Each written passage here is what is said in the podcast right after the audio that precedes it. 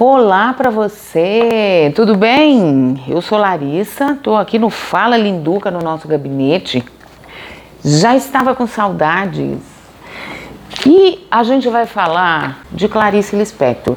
Sei lá, eu acho que talvez seja a autora da minha vida, né? A que me acompanha há mais tempo e a que ainda hoje mais me mobiliza pela potência do que escreve, né? E pelo existencialismo do que escreve. É um pouco disso também que a gente vai falar aqui, né?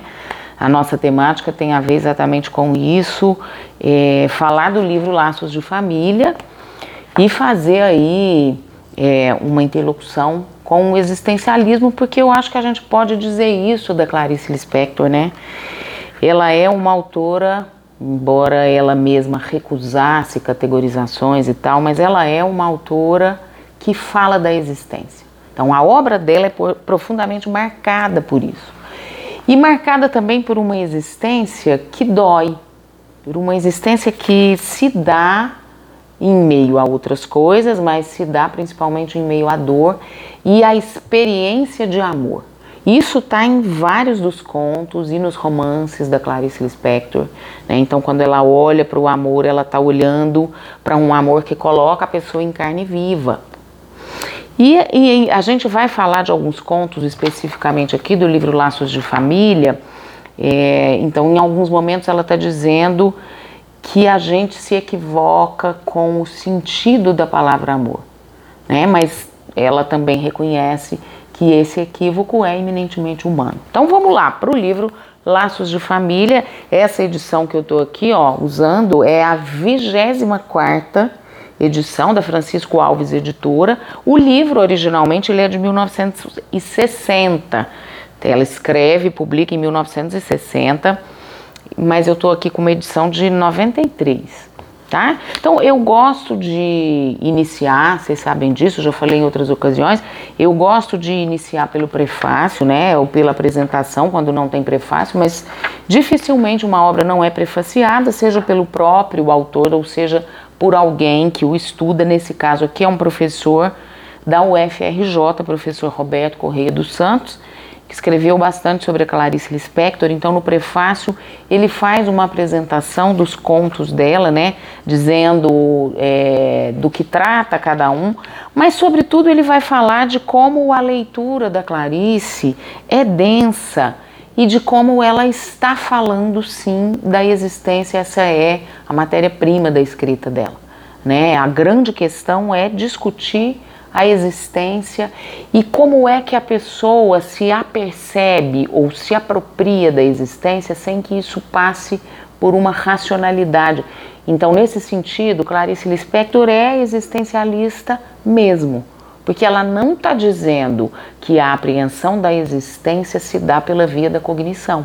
Ela está dizendo que se dá pela via da experiência. Então, em vários momentos da obra dela, e neste livro também, vários dos contos, a gente tem um acontecimento, alguma coisa que instala na pessoa e que a transforma. E muitas vezes é uma coisa ordinária. Né? A gente não está falando de momentos extraordinários em que você se conecta com isso que você é, até porque ela vai dizer essa ideia do quem você é não se revela de uma vez, é uma transformação da qual a pessoa vai tomando conta gradativamente, mas ela sai dali, ela sai desse acontecimento com alguma coisa transformada. Então, por isso que eu penso, né, para mim ocorre muito essa imagem do estalo. Porque o estalo é um ruído, o estalo é um barulho e o estalo reverbera. E daí você tem aquilo e ainda não entendeu exatamente que tamanho tem aquele barulho em você. Então é muito legal, né, a, a, olhar para a obra da Clarice a partir dessa perspectiva de que nós estamos falando de alguém que se dedica à existência. E embora ela não tenha teorizado sobre o existencialismo, é um viés existencialista que ela traz naquilo que ela escreve. Então, vou te convidar, vem comigo. Nós vamos falar de alguns contos, nós vamos falar da menor mulher do mundo, nós vamos falar de Laços de Família, que é o que dá título ao livro, e nós vamos falar de Feliz Aniversário. Vem com a gente que vai ter coisa boa. Sim, a gente e claro, falar de todo, de toda a seleção que ela faz aqui, né? De cada um dos contos, porque são preciosos, mas a gente escolheu três e nós vamos falar de a menor mulher do mundo. E eu vou começar por esse, que não sei, mas talvez seja um dos contos dela que eu mais gosto. Eu tenho essa relação interessante porque eu releio sempre a Clarice, né? Especialmente os contos. É, e às vezes isso varia. Às vezes tem momentos em que eu gosto mais de um do que de outro, né? Talvez o Conto Amor seja o meu preferido, porque foi o primeiro que eu li dela. E eu devia ter, sei lá, uns 14 anos, 15 anos, e fiquei em estado de estupefação com o que eu estava lendo. Então, esse eu acho que não sai da minha lista ali de preferido. Da minha lista, não, da, da minha eleição de preferido. Mas A Menor Mulher do Mundo é um que eu também gosto muito. Feliz Aniversário é muito interessante porque tem ali um retrato familiar, nós vamos chegar lá. Mas então eu vou falar da Menor Mulher do Mundo, que é uma fábula. É uma fábula aí que, que a Clarice traz contando pra gente de uma hipotética notícia de jornal em que um explorador, né, um antropólogo, um cientista, descobre a menor mulher do mundo, uma pigmeia, né? uma, uma mulher dos pigmeus que ele encontra no Congo. Então, na fábula da Clarice, as pessoas estão se deparando, as pessoas do Brasil, do Rio de Janeiro, né, de onde ali, onde ali ela escreve, estão se deparando com essa notícia estampada na primeira página dos jornais. A foto em tamanho natural de uma mulher de 45 centímetros. É, então, o que, o que, que eu acho que é o mais é, central nesse ponto? Talvez, assim, para mim, a, a, o, o que é o foco da Clarice é a discussão sobre como a gente se ocupa muito rapidamente em fazer classificações. Então, um, o que ela traz de mais inovador aqui para a gente pensar, né? Tem um momento em muitos dos contos da Clarice em que alguma coisa, algum acontecimento, algum estalo transforma algo na relação entre os personagens que ela está expondo. Então, nesse caso aqui, tem uma chavezinha que é o momento em que o explorador está lá fotografando a mulher que ele descobre e essa mulher ri para ele.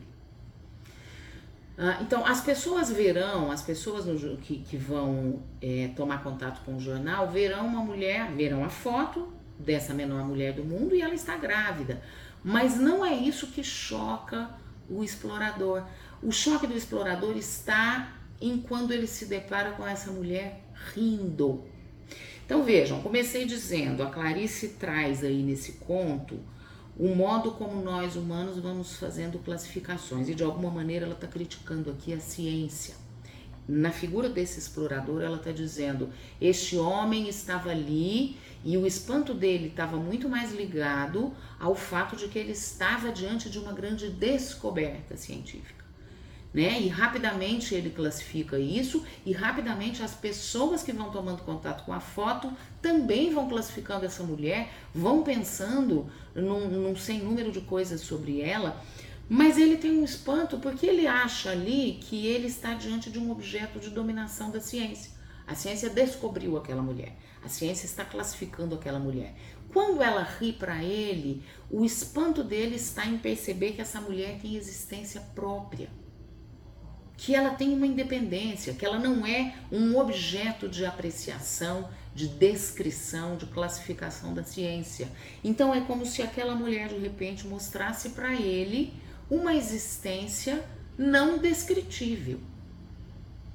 Aquilo que escapa à classificação científica. E aí ela explora outras coisas que são interessantes. Então, por que, ela está criticando aí a classificação? Porque a primeira providência que esse cientista tem quando ele se depara com essa mulher, é chamá-la de um nome, é dar a ela um nome. Então ele vai dizer: Você é pequena flor. Né? E aí ela vai falar.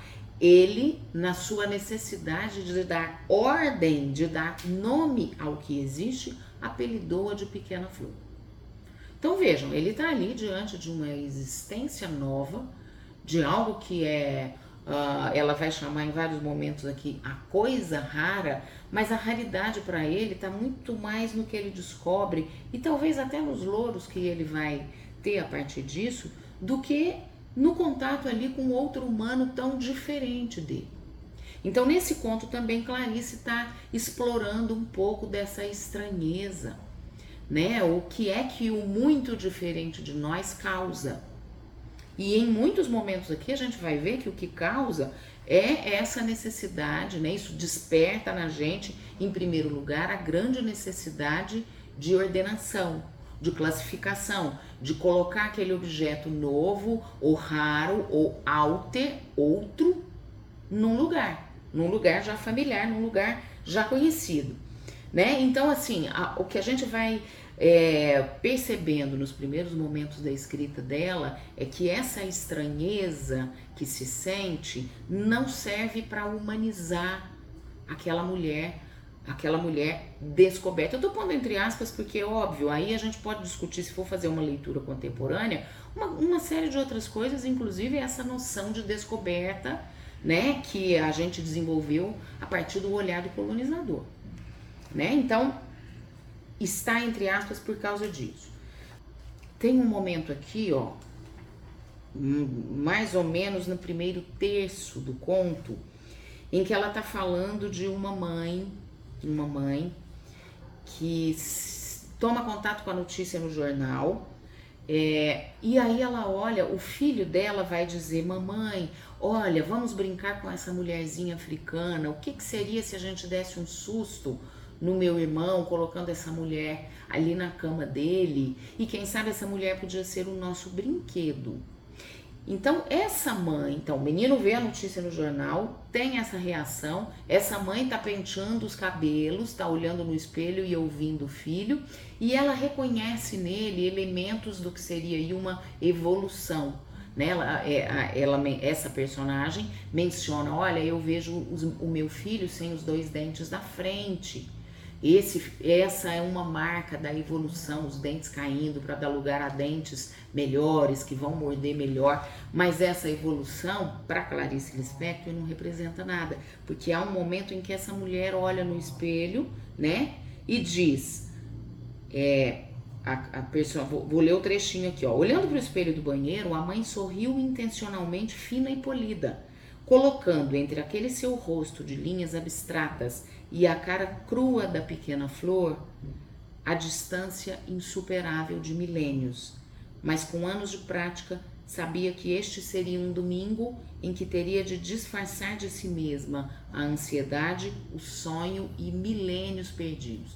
Olha que sacada interessante da Clarice Lispector aqui, a de dizer que apesar da mulher entender que há uma evolução, ela perceber isso, então ela pega a foto, ela vê o filho, sem os dentes. Ela pega a foto da pequena flor, compara com a dela. Ela acha que há ali, entre as linhas de uma e outra, uma evolução, mas ela vai dizer, a Clarice Lispector vai dizer que essa mulher se dá conta dos milênios perdidos.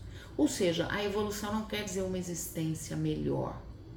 Milênios perdidos, porque esses milênios que a evolução gastou para se fazer não representaram uma existência melhorada. Então é bem bacana porque, de novo, aqui a gente tem esse lance da Clarice Lispector com a existência, com a existência, a experiência da dor e da crueza de se fazer existente enquanto se vai existindo. E eu queria destacar exatamente este outro trecho do conto que vai falar sobre a crueza e sobre a crueldade. Então eu vou ler aqui, ó. No coração, vou ler só um trechinho. No coração de cada membro da família nasceu nostálgico o desejo de ter para si aquela coisa miúda e indomável, aquela coisa salva de ser comida, aquela fonte permanente de caridade. A alma ávida da família queria devotar-se. Olha que genial isso aqui. Ela tá, então ela tá falando, né, só para retomar, o conto trata de, de, é, é uma fábula, trata de uma descoberta científica de um explorador que se depara com a menor mulher do mundo. E essa notícia então corre o mundo, né? E aí corre o Brasil possivelmente e ela vai contando da reação das pessoas diante dessa foto. Então, numa das famílias que ela retrata, brota o desejo da caridade. Então, de novo, aquela fonte permanente de caridade. Então, eles desejam, essa família vai desejar possuir a menor mulher do mundo. Porque dali, olha, a alma ávida deseja devotar-se. É como se aquela família se deslumbrasse consigo. É como se aquela família ficasse muito embevecida da própria bondade. Só que tem um momento, na sequência aqui do que ela está discutindo, a mulher dessa família vai dizer: imagina só ela servindo a mesa aqui em casa e de barriguinha grande. Então vejam como a Clarice está retratando essa ideia de que a caridade trata o objeto da caridade como objeto de fato, né? A caridade não é feita pelo outro. Esse é um ponto em que ela está discutindo muito a coisa da, autor, da alteridade, desculpa, da alteridade, do estranho, do estranhamento, do muito diferente. Então, aqui, esse muito diferente serve para essa família que ela está retratando imediatamente como objeto de dominação, como imagem da dominação. Olha só, a gente ia poder dizer que nós estamos salvando essa mulher. A gente ia poder se enternecer com a nossa própria bondade e ainda colocá-la para nos servir. Então, esta fonte permanente de caridade servirá para o nosso jugo, Tá? Então, esse para mim é um ponto muito interessante, porque ela não está discutindo de fato como a pequena flor, que é a menor mulher do mundo, como ela desperta nas pessoas algo do acolhimento, né? Esse estranhamento poderia causar ali a, a, a, o sentimento de que, olha, estamos diante de um outro humano que é estranho, que é diferente, mas essa diferença pode ser bacana, essa diferença pode trazer algo interessante. Para Clarice, não. Para Clarice, essa diferença é tratada como algo que deve ser apreendido pela ciência, classificado e de alguma maneira como um objeto que entra nos sentimentos que a gente já conhece. Então, dominação, poder, uh, evolução, né? Eu falo disso, assim, de uma outra personagem aqui do conto que percebe a diferença entre ela e a pigmeia, mas entendendo que há uma superioridade nela, embora essa superioridade não resulte numa existência melhor. A Clarice também vai falar disso.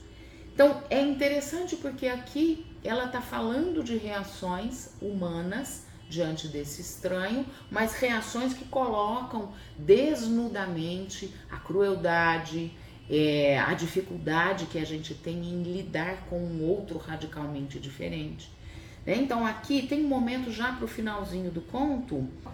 O explorador está naquele momento de espanto diante daquela mulher que ele descobre ser tão diferente uma mulher pequena e a mulher está grávida. E aí o clique, o estalo é quando ela ri para ele. Falamos disso. Então, quando ela ri para ele, ele tem uma sensação ali de estranhamento ainda maior, porque parece que essa mulher tem uma existência independente, que ela não é só a foto, ela não é só a imagem estática apreendida ali, mas ela tem uma independência. Ela ri quando ela quer rir, ela tem uma existência própria. E aí esse explorador ri de volta. Né? Esse é o momento interessante aqui do conto em que ele se deixa capturar pela humanidade, pelo que há de mais humano. Ele ri de volta. Então é um movimento, né? Ela mostra ali o personagem se desarmando de algumas coisas para ser é, empático. Eu não sei se é bem essa a ideia da Clarice, né? Não é a empatia nesse sentido, às vezes desgastado da palavra, mas é muito mais no reconhecimento de um humano diante do outro. Só que rapidamente esse explorador retoma a sua, é, o seu papel, o seu lugar de homem da ciência. Então ele ensaia um riso de volta, mas não dá muito certo. E nesse momento, a menor mulher do mundo, a pequena flor, ela vive uma experiência de amor pelo explorador. E isso está muito é, é, incomum é, é, tá, é, é, descrito de uma forma incomum aqui pela Clarice, né? Não é essa experiência de amor como um derramamento ou como algo afetivo romântico, não é assim. Ela inclusive vai dizer: há um velho equívoco sobre a palavra amor. E se muitos filhos nascem desse equívoco, tantos outros perderam o único instante de nascer apenas por causa de uma suscetibilidade que exige que seja de mim de mim que se goste e não de meu dinheiro. Então ela está dizendo: o amor para a pequena flor é mais simples, porque ele ainda não é um amor explicado racionalmente. Ele é um amor sentido e ela diz: a pequena flor ama o explorador, como ela ama a bota do explorador, como ela ama o chapéu do explorador. Então ela também está levantando essa crítica aí, né? Como a gente fica definindo definindo sentimentos, expressões, experiências, como o amor, por exemplo. Né? Então, a pequena flor está ali tendo uma experiência de amor que, para nós, já cientificizados, já domesticados pela ciência, a gente poderia entender: puxa, a pequena flor está errada no modo como ela ama. Isso é interessante, especialmente quando a gente vai pensar no que aparece para gente nas nossas relações clínicas. Como muitas vezes a gente está no papel aí desse cientista querendo classificar, né? Querendo às vezes achar que uma experiência está é, equivocadamente interpretada por quem a vive. E aí, gestalt terapia, existencialismo, fenomenologia vão sempre nos recolocar no nosso lugar. O nosso lugar não é o de explorar a, a, no, de, de, ser aqui o explorador do conto, de explorar cientificamente a experiência do outro. A gente jamais vai conseguir apreender a experiência que alguém vive, né? Não nessa apreensão própria. A gente pode ter compaixão, a gente pode ter compreensão racional, a gente pode ter entendimento, mas a gente precisa muito, muito, muito, já falamos disso várias vezes aqui, resistir à tentação de ficar classificando então, esse trecho especificamente do conto lembra isso. Pequena Flor tem uma experiência que é dela, uma experiência que escapou completamente àquilo que a gente poderia classificar cientificamente, né, se é que isso é possível, como amor. Leia o conto, eu acho que você vai curtir muito. É, como eu disse, é um conto que tem várias camadas todas elas falando dessa questão da alteridade do outro, da classificação científica, da dificuldade que a gente tem de se entregar à experiência, como esse cientista aqui, né? Quando ele consegue, logo ele retoma um lugar protegido. Então eu acho que você vai curtir bastante o. A Clarice talvez seja aí a autora é, mais creditada erroneamente da internet. Vira e mexe eu vejo frases atribuídas a Clarice Lispector que eu tendo a achar que ela jamais diria. Mas aqui nós estamos falando da Clarice Lispector, que realmente escreveu e publicou Laços de Família, um livro de 1960. Um dos contos dele se chama Feliz Aniversário. Feliz Aniversário traz uma festinha de família, né? Ah, uma matriarca, que é a dona Anitta, ah, fazendo o seu aniversário de 80 anos e ali os filhos. Então, de cara, a gente vê uma personagem que é a filha que cuida dessa mãe. É a filha com quem essa mãe mora. Essa filha se chama Zilda. Ela vai sendo mostrada aos poucos, a Zilda, assim como a dona Anitta também, e outros personagens, filhos, noras, netos, vão aparecendo aí. Então, nós vamos ter é, uma imagem desse conto, como se a Clarice pegasse uma câmera é, e fosse passando pela festa. Né? No, no colonismo é, social televisivo dos anos 80, anos 90, tipo a Mauri Júnior, né? Para muitos aí talvez essa referência seja um pouco envelhecida, mas tinha essa coisa de passar pela festa, né? Demorar-se um pouquinho em cada personagem. Então imaginem que a Clarice Lispector está fazendo isso. Ela está passeando com uma câmera e ora ela abre a câmera num plano geral e mostra as relações como um todo, as relações numa ambientação um pouco mais geral, né? Um, um pouco mais aberta, e ora ela chega para dar zoom é, em alguns personagens, mesmo que ela não se aprofunde muito ali. Então, de cara, a gente vê é, uma festinha meio cafona, é o que parece, as pessoas chegando ali uh, sem muita vontade de estar, né? Meio que cumprindo um protocolo social. Então chega uma primeira nora adiantada e fica ali ressabiada, olhando para a festa acontecendo. A filha muito prestativa, né? A gente vai entendendo que a Zilda, que é a filha que cuida da dona Anitta, ela ela tem uma expectativa de reconhecimento, ela quer parecer muito eficiente, ela quer parecer que está cuidando muito bem da mãe, né? É, então a gente vai vendo a Zilda se mostrando em pequenos detalhes em que ela deseja a aprovação social. Né? Então a Zilda vai se parecer aí com muitos Uh, muitos pacientes, muitos clientes que habitam a nossa clínica, né? E como essa necessidade de aprovação atravessa, ela atravessa todos nós, em maior ou menor escala, mas ela atravessa todos nós. Então a Zilda aqui é uma filha que quer parecer bem cuidadora. E a dona Anitta, que é aniversariante, está calada, né? Quase o tempo todo calada. Até quando eles vão cantar é, Feliz Aniversário, ela não se manifesta muito. A Clarice Lispector vai dizer isso várias vezes. Ela não se manifesta, ela não se manifesta. E aí tem um filho mais velho que ocupa o lugar de um outro que morreu e que era o filho, ao que parece, preferido, né? O filho em quem a dona Anitta acreditava como um filho bacana, porque aqui há, um momento em que a Clarice diz que a dona Anitta tá lá olhando para os filhos e pensando: que homens frouxos, que pessoas opacas eu criei. Né? Então tem um filho aqui já morto que era o filho de quem ela gostava ou em quem ela apostava. E aí tem um outro que ocupa esse lugar, né? Que então cabe a ele discursar no aniversário da mãe. E ele fica muito sem saber o que falar. Tem um outro irmão que é sócio que dá uma ajudada ali, mas a dona Zil, a dona Anitta não, não fala muito. Ela continua não se manifestando. E a tendência ali dos filhos, ao, ao perceber essa inexpressividade da dona Anitta, é achar que isso é coisa de velho. Essa é uma coisa que atravessa o conto todo, né? A descredibilização do que Dona Anitta sente porque é velha.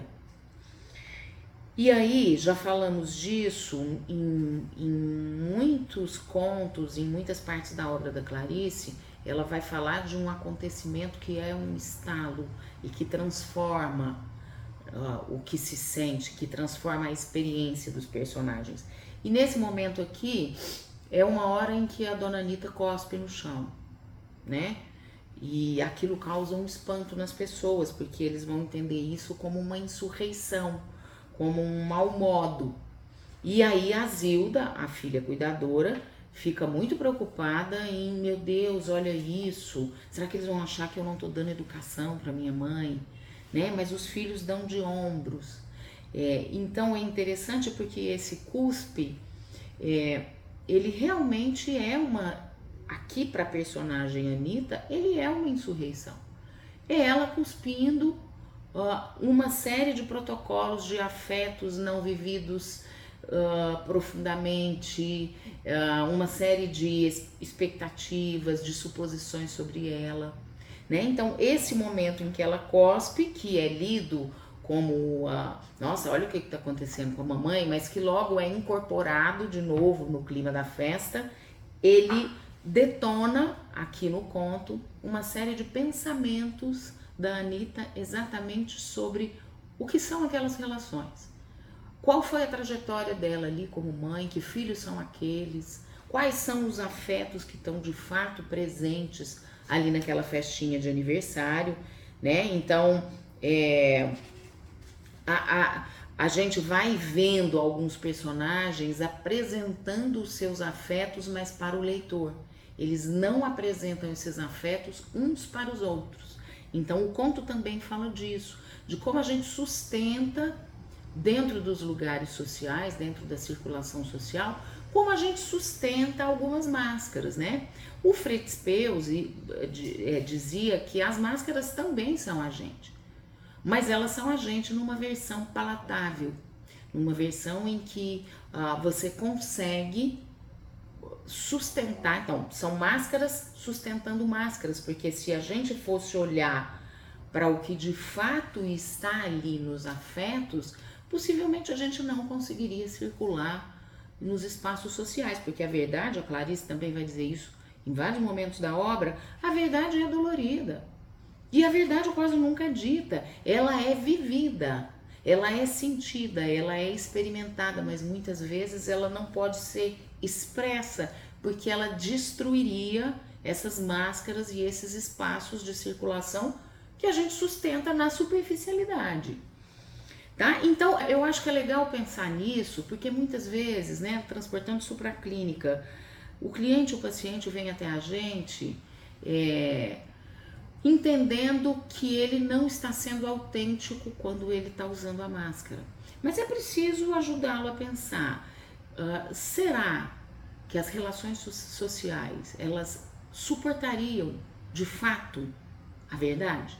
Será que elas suportariam de fato uma autenticidade, a coisa desnudada, a coisa crua, a coisa dita sem nenhum tipo de filtro?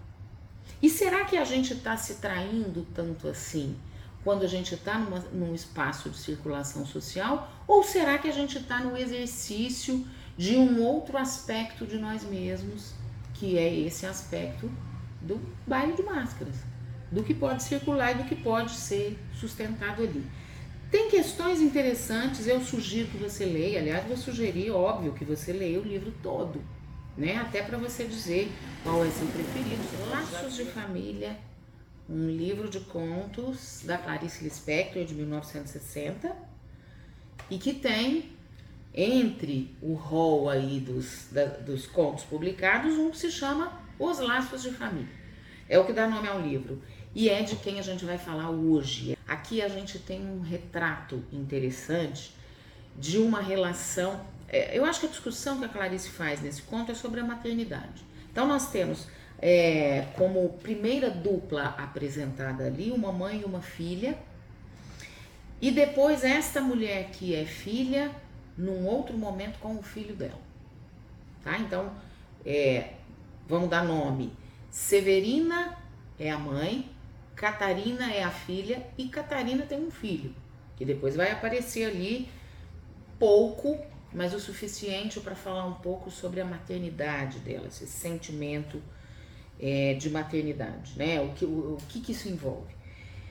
Então, a, a, cena inicial, mãe e filha, Catarina e Severina, no carro, no táxi, e Catarina está indo levar sua mãe, que vai embora. A mãe passou uma temporada na casa dela e do marido, com o filho e a mãe tá indo embora. Então aqui, de cara, a gente tem Clarice Lispector apresentando uma cena com uma série de não ditos.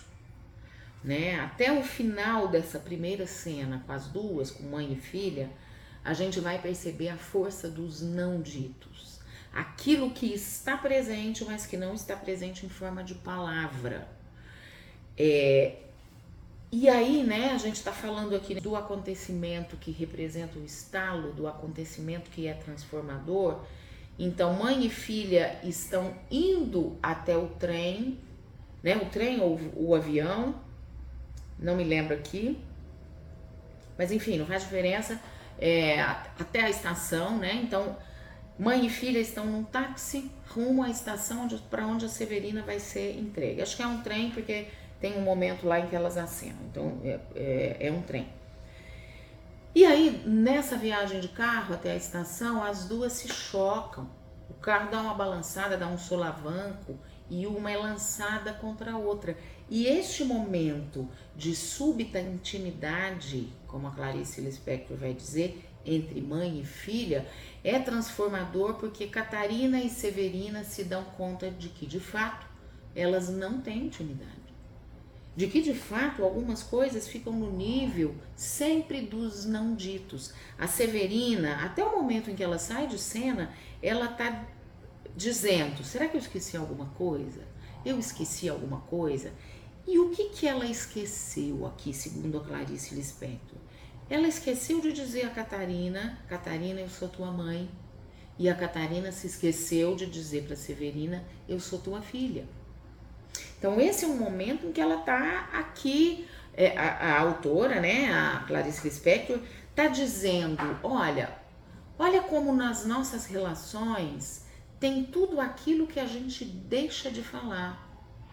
E a gente deixa de falar porque a gente supõe que o outro saiba, a gente deixa de falar porque a palavra é, ela dói, né? Tem um momento em que, em que a Clarice diz: Catarina se deu conta de que ela não amava a sua mãe, a sua mãe lhe doía.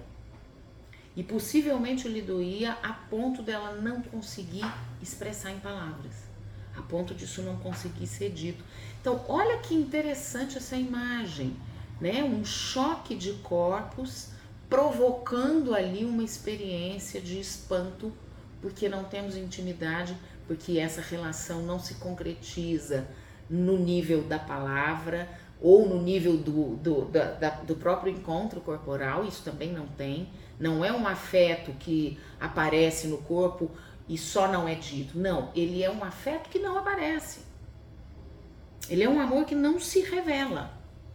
Né? E ali, quando os corpos se chocam, essa coisa da distância entre mãe e filha fica escancarado. Muito bem, essa cena acaba. Catarina entrega a mãe, né? A mãe vai embora. E daí ela tá voltando para casa. E aí tem um momento em que ela percebe o que, que também é a casa dela, com o filho dela, né? E ela vai dizer: o menino estava sempre indiferente. O menino é o filho dela. O menino tá sempre indiferente, numa conversa mais consigo, então, e ninguém, ela diz aqui, ó, Clarice Lispector, ninguém conseguiria ainda chamar-lhe verdadeiramente a atenção. Então, o menino, o retrato do menino é de um menino em si mesmado, né? Mas há um momento aqui, ó, aí o momento de estalo, Catarina filho, então teve o momento de estalo, Catarina mãe, Catarina com a mãe dela, Catarina e Severina, o choque dos corpos, e agora tem um momento de estalo da Catarina com o filho. O filho não é nomeado aqui, tá? Isso não é importante, porque entendo que a peça central, a personagem principal aqui do conto, aqui, aqui constrói o eixo entre os outros personagens é a Catarina. Então o filho não tem nome. O que, que é o estalo? O estalo é o momento em que o filho diz mamãe. E o filho diz mamãe sem pedir nada para ela. Ela vai dizer aqui, ó. Era a primeira vez que ele dizia mamãe nesse tom e sem pedir nada. Então, a gente vai entendendo que mamãe normalmente estava acompanhado de mamãe me dá água, mamãe eu quero chocolate. Aqui não tem, não tem pedido.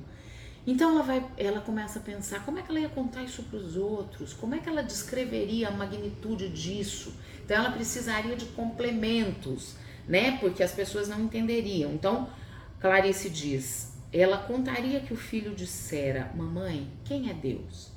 Não, talvez. Mamãe, menino quer Deus. Talvez. Porque para ela é uma experiência de fato grandiosa. Não daria para contar como se fosse uma coisa corriqueira, tipo, né? Ah, meu filho falou mamãe. É grandioso para ela e para as pessoas pode não parecer assim. Então ela teria que florear a experiência. Olha que interessante a narrativa da coisa para alcançar o tamanho que tem para quem vive, muitas vezes ela tem que ser adjetivada. Então a Catarina estava pensando nisso, em como é que ela contaria quando o menino diz para ela: Você é feia. Não, ele diz só feia. O menino examina ela e diz feia. Então, olha a diferença.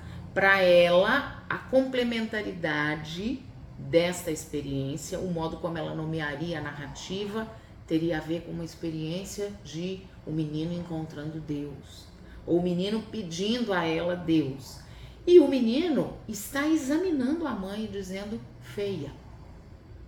Então é uma mesma cena experimentada pelos personagens de duas formas bastante diferentes.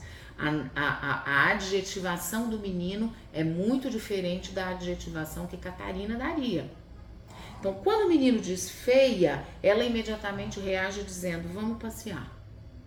Pega o menino, sai com ele do apartamento e o marido que estava ali era um sábado, né? Ela vai dizer: os sábados eram dele. Clarice Lispector vai dizer: os sábados eram dele, mas ele queria plateia. Então, o fato da mulher sair com o filho deixa ele numa sozinhez, né? É, numa certa solidão estranha para ele. Então, ele acompanha, ele vê os dois lá embaixo e ele começa a pensar: mas o que, que ela pode estar vivendo com esse menino que me exclui? Então, qual é o meu lugar aqui? Como é que eu exerço uma paternidade é, sem estar no âmbito do triângulo? Né? Então, o que, que pode ser vivido maternalmente que eu estou excluído? Então, em que momento eu estou perdendo aqui o controle? Então, ele tem uma certa angústia com a possibilidade de mãe e filho fazerem alguma coisa juntos e que ele não está excluído. Se a gente transporta isso para a clínica, que é um pouco do exercício que nós estamos fazendo aqui, esse sentimento de exclusão, ele também está presente em muitos pacientes e clientes e que são traduzidos às vezes como ciúme. Então, muitas vezes o ciúme pode ser pensado como algo que não é que ah, não é só posse, não é só possessividade sobre o outro, mas é também um sentimento de exclusão aquilo que a pessoa vive não, não me envolve. Eu me lembro de uma crônica do Rubem Braga, em que ele diz: Eu tenho ciúme da, do que você vive. Ele falando sobre a mulher amada, eu tenho ciúme do que você vive com a lua cheia porque me exclui, porque eu não estou. Então aqui a gente tem este momento em que o pai se sente excluído de algo porque ele não está presente ali na cena. E é interessante o modo como a Clarice Lispector resolve. Ele retoma o controle dizendo: depois do jantar iremos ao cinema. Então com isso ele quer que a gente saiba, ele diz para ele mesmo, né? E a narradora está nos contando que o modo como esse homem recupera o controle é decidindo o que faremos depois do jantar. É bastante interessante, acho que dá para a gente pensar aí né, em desdobramentos. Como sempre, eu vou sugerir, claro, leia o conto, tudo que a gente está tratando aqui é uma possibilidade, é um ângulo, mas leia o conto e depois conta pra gente. Leia o conto e conta pra gente o que, é que você achou. E se você gostou, curte, compartilha, mostra para mais gente. Vamos fazer circular. Clarice Lispector, existencialismo, psicologia. Estamos aí. Muito obrigada. Tchau, tchau.